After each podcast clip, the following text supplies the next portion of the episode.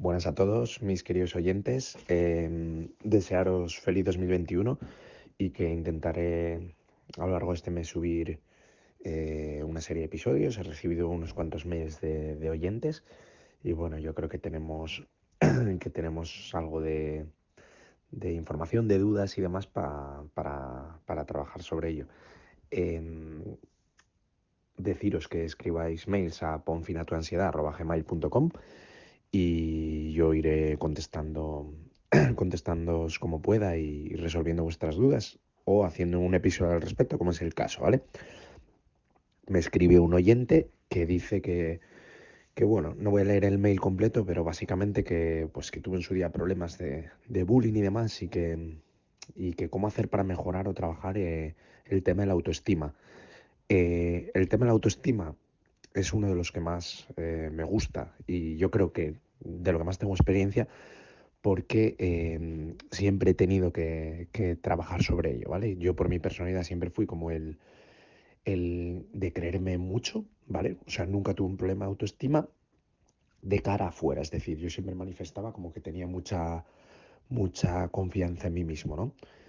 Pero eh, hay varios tipos de autoestima. Hay una autoestima que es como que es la que tenía yo, que es un poco fingida, ¿vale? Y hay una autoestima que, es de verdad, que es que tú de verdad confías en ti mismo y crees, y igual no tienes tanta necesidad en, en manifestarlo. Este tipo es el bueno. El primero realmente te puede servir, puede ser práctico en algunas cosas, porque por ejemplo te puedes, aunque sea un poco engañándote, te puedes lanzar a atreverte a hacer cosas que pues la gente que no tiene autoestima no, no haría, pero lo mejor es el segundo tipo, el de verdad eh, tener confianza en ti mismo, porque es el que se va, se va a manifestar también al resto de una forma, de una forma mejor, de una forma que nunca caigas en, en la vanidad, como sí que pasa con, cuando lo fuerzas, ¿no? Entonces, eh, ¿cómo conseguir tener autoestima? Bueno, lo primero hay que pensar dónde carecemos de autoestima, ¿vale? Que puede ser en, en muchísimos, eh, en muchísimos ámbitos, pero bueno, lo mejor es aislarlo un poco porque se trabaja mejor aislando, ¿vale? Es decir, por ejemplo, eh, tengo problemas para hablar en público, ¿vale? Ya hablé en algún episodio de esto. Eh, ¿Cómo puedo hacerlo para coger confianza? Y eh, hablando sobre esto, vamos a aplicarlo a otros temas, ¿vale? Eh, ¿Cómo puedo coger confianza para hablar en público? Bueno, la, filosofía siempre es la misma. Muchas veces la falta de autoestima, no siempre, hay veces que, bueno, que va ligada a un complejo por lo que sea, por, puede ser por tu físico, etcétera, que ya hablaremos sobre ello después, pero otras veces es por la falta de experiencia, ¿vale? Si es por la falta de experiencia, la mejor manera de solucionarlo es cogiendo experiencia. ¿Y si no puedo coger experiencia porque la cosa en sí, es decir, la actividad sobre la que yo quiero tener experiencia, si la hago y no tengo experiencia y me bloqueo y no tengo confianza, la cago y no puedo tener más experiencia, ¿vale? Perdonar el lío, pero sería como, pues, por ejemplo, ¿y si yo tengo que hablar en público y tampoco puedo hablar en público continuamente porque, imagínate, haría el ridículo y entonces mi imagen social se vería dañada o lo que fuera y no puedo, y no puedo estar haciendo eso continuamente? Bueno, en esos casos lo que hay que hacer es hacerlo de una forma controlada. Es decir, bueno, yo voy a, por un lado, trabajar en la experiencia, en las habilidades que puedes mejorar y que te ayuden a esa experiencia. Es decir, eh, pues si tengo que hablar en público, tengo que mejorar eh, mi dicción. Pues entonces voy a, voy a leer, voy a ver charlas y imitar cómo hablan otros. Voy a ver técnicas de, de los más expertos del tema. Basta con poner YouTube y buscar un experto en algo, un buen canal que esté valorado, para tener toneladas de información de cómo mejorar en eso, ¿vale? Entonces es fundamental el tener, mejorar, trabajar en tus habilidades, porque cuando mejores sean tus habilidades, más confianza vas a tener, ¿vale? Después está bien el entorno controlado, es decir, pues voy a charlar de una forma controlada con familiares y les voy a decir que me digan sugerencias y demás. Y luego incluso pues con más familiares y amigos un día. Y esa es la manera de trabajar, ¿vale?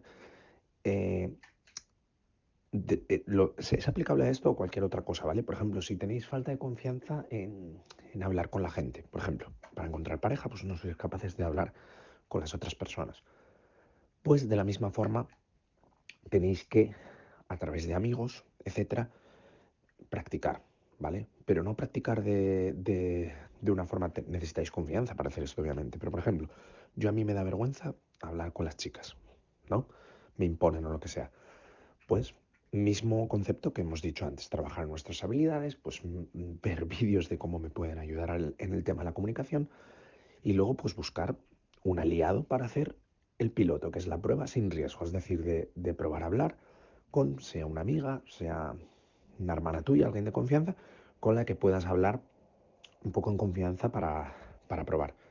Y después eh, es lanzarse, tanto para el tema de, de, pues, hablar con, con chicos o con chicas si te vergüenza, hablar en público, sacarte unas oposiciones, exponerte a cualquier cosa que quieras que te genere estrés y que no tengas confianza porque estás pensando en que vas a fallar, el, eh, el, el, tema es siempre igual. Por ejemplo, con el tema de las oposiciones, ¿cómo hace la gente? Pues las preparan, hacen simulacros de examen, ¿no? Pues es lo mismo para todo. Estudias y entonces vas con más confianza al examen, ¿vale? Luego hay una parte que es como muy de, del concepto que tienes de ti mismo, es decir, que dudas de tu éxito, ¿no? Tú, por ejemplo, puedes hacer todo esto que te estoy comentando y puedes eh, preparar bien tus habilidades, puedes hacer simulacros y más o menos controlar un poco el entorno, pero luego en última instancia tienes un pensamiento detrás, ¿vale? Una creencia que, que te dice todo el rato, mira, esto todo está muy bien, pero vas a fracasar, porque, porque es así, porque lo llevas dentro y tal, ¿vale?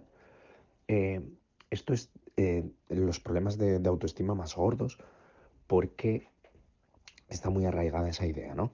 Entonces, para eso es fundamental darte cuenta, que hablo en muchos episodios de ello, de que, de que son creencias eh, que quizás sean exageradas y que de la misma forma que te está produciendo el fallo seguro, esa creencia que tienes, esa duda que tienes de ti mismo, si eres capaz de corregir esa creencia y ponerla al revés, es decir, pues yo soy capaz, porque no voy a ser capaz si esta persona fue capaz.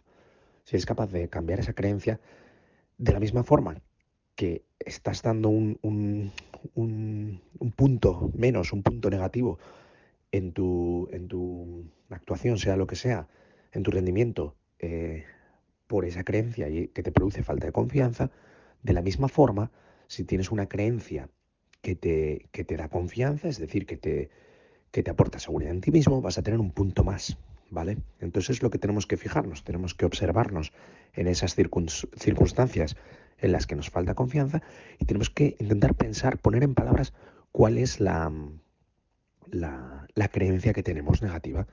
No, es que yo soy peor que el resto. Y tirar más del hilo. Yo soy peor que el resto porque soy peor que mi hermano, que mi hermana. Y eso lo veo en casa, ¿vale? Y lo he mamado toda la vida el que yo era, el que yo soy peor que el, que el resto de la gente porque soy peor que mi hermano o que mi hermana. Entonces luego ahí lo que tenemos que ver es, eh, ¿esto de verdad es así? ¿Mi hermano o mi hermana son tan perfectos? ¿O quizás saben vender sus éxitos y ocultar sus fracasos, ¿vale? Y, y, a través de esto, de ver una realidad que, no es, que nunca es tan exagerada como creemos, nos vamos dando cuenta de que, de que quizá hayamos exagerado para, pues para victimizarnos, porque hay maneras de llamar la atención y una de ellas es victimizarte, a mí nadie me quiere, yo es que soy muy malo, y entonces de esta forma pues a veces eh, reclamamos atención del resto, ¿no? Entonces es fundamental hacer introspección continua de dónde nos vienen nuestras faltas de confianza y por qué. Trabajar en las creencias que tenemos de nosotros mismos y tratar de corregirlas, ¿vale? Eh, ¿Cómo podemos corregirlas? Eh, pues por ejemplo, si yo pienso que, yo qué sé, si yo pienso que soy muy malo en un deporte, por ejemplo, ¿vale? Pero obviamente, a ver, hay una parte objetiva, es decir, yo puedo ser horrible en un deporte, pues igual lo que tengo que hacer es cambiar de deporte. Yo puedo ser horrible estudiando unas oposiciones, pues igual es que no tengo que prepararse, tengo que hacer otra cosa, ¿vale? Pero si es una cuestión solo de confianza, que yo lo hago muy bien, pero luego el día clave doy pena, ahí es donde, donde se puede trabajar. Se puede trabajar en observar en qué es lo que me da miedo. Me da miedo al fracaso, a que me vean fracasar. ¿Por qué me da miedo fracasar? Porque pienso que que, nadie fracasa y que yo sería comparativamente peor al resto, eso es donde hay que trabajar y observarnos a nosotros mismos y ver eh, estas creencias que os comento y tratar de corregirlas, ¿vale? Que es lo que yo hice. Yo, por ejemplo, en muchos temas eh, siempre fingía tener confianza, pero en lo más hondo de mi ser yo decía, no soy tan bueno, no soy tal, y no me lo creía del todo.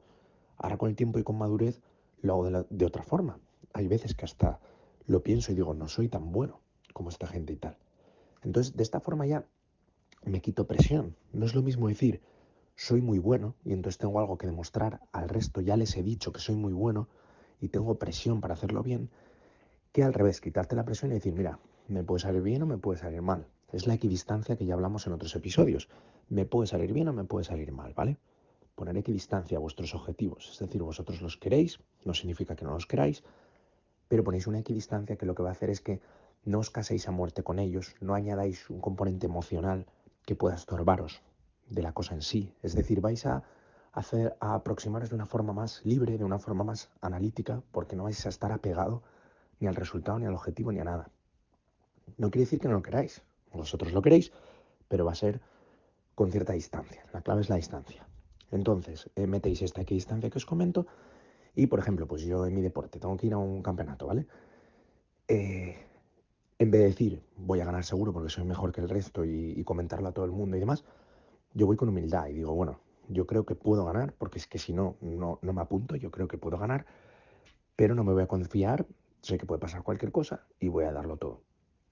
De esta forma, no añades eh, más presión de la que ya tienes, porque presión va a haber, porque en el momento en que estés en la cosa en sí, yo al menos no os voy a vender que vais a estar como, como vaya, como si estuvierais eh, puestos de, de, tranquilizantes, o sea, no va así. Vais a estar un poco mejor y es lo que quizá eh, os ayude a, a no perder el rendimiento, ¿vale? Y la clave es lo que os comento, es trabajar en mejorar vuestras habilidades, eh, aceptar y corregir, pues que igual si de verdad sois horribles en lo que queréis hacer, pues cambiar de... Buscad en lo que sois mejores, que seguro que lo hay, y, y hacerlo de esa forma. Por ejemplo, imagínate, con el tema de, de hablar con personas, si de verdad os, os, sois muy mantas y no podéis, y aunque tratáis de mejorar y tal, buscad una vía alternativa. Pues la vía alternativa quizá es que sois buenos escribiendo. Y entonces quizá es mejor que contactéis con las personas antes escribiendo. Y luego eso quizá cree un vínculo con la otra persona que has conocido por una aplicación, ponte, y luego en persona eres capaz de relacionarte mejor. Esto es un ejemplo tonto, pero que es aplicable a cualquier cosa. Es decir, cualquier cosa hay que pensar cuántas vías hay de llegar a ello, ¿vale? Hay que pensar si la que yo estoy haciendo es la que mejor me va a mis habilidades o es la única que hay. Pues oposiciones tengo que ir a un examen y hacerlas, no hay otra vía, vale. Pero ¿y la forma de estudiar? La forma de estudiar quizá hay muchas formas. Puedes aprender de memoria, puedes aprender escuchando audios. Tienes que buscar lo que mejor os siente, ¿vale? Para mejorar vuestras habilidades. Tenéis que reuniros de gente que os ayude a eso. Es decir, si os falta confianza en, en ¿cómo se dice?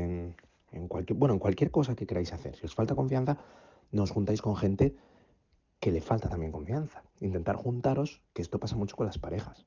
Uno no tiene confianza y de, y pronto se junta con otra pareja que tampoco la tiene. Y los dos van como a pique. No.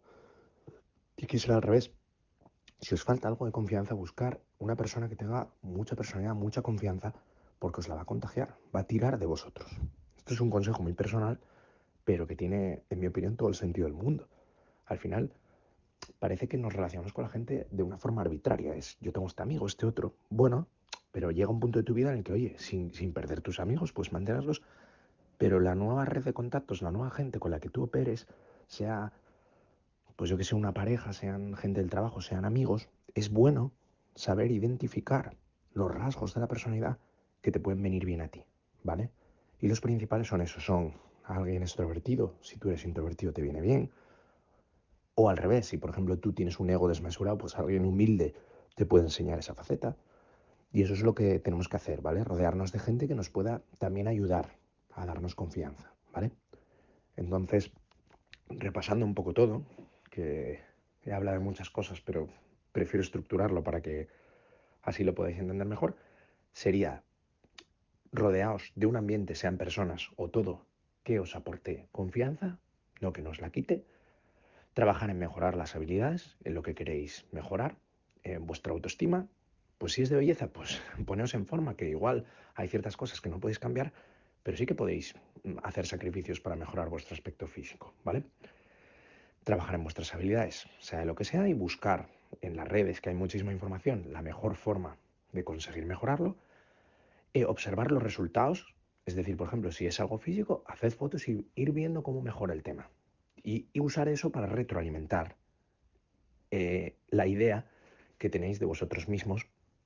Es decir, si por ejemplo tú pensabas, yo estoy que doy pena físicamente, vas haciendo fotos y vas viendo cómo tú mejoras, por ejemplo, luego acuérdate de esto y haz que se retroalimente tu creencia o que se ponga en duda tu otra creencia. Es decir, pues igual no estoy yo tan mal. O igual, si he conseguido este cambio, igual puedo conseguir mil más. Y esto no tiene límite. Y que eso te ayude la confianza, ¿vale?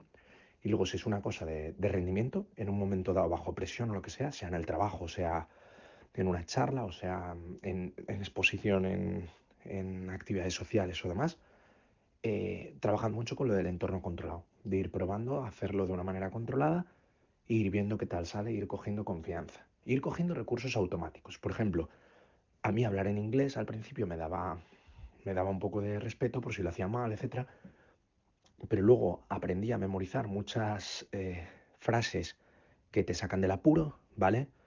Puede ser, yo qué sé, del tipo, well, let me think, no sé qué, vas pensando ciertas frases que te ayudan a, a ganar tiempo, ¿no?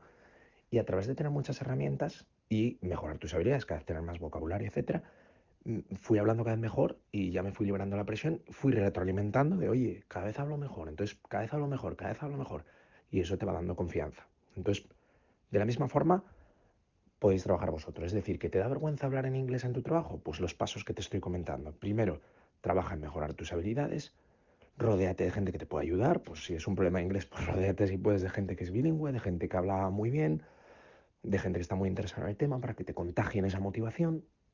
Empieza a trabajar en tus habilidades, empieza a mejorar, eh, busca los puntos donde más fallas, pregunta a la gente, oye, te voy a hablar, ¿dónde ves dónde falla? Pronunciación, voy a mejorar la pronunciación. Trabajad, trabajad y trabajad con, con motivación y mejoraréis.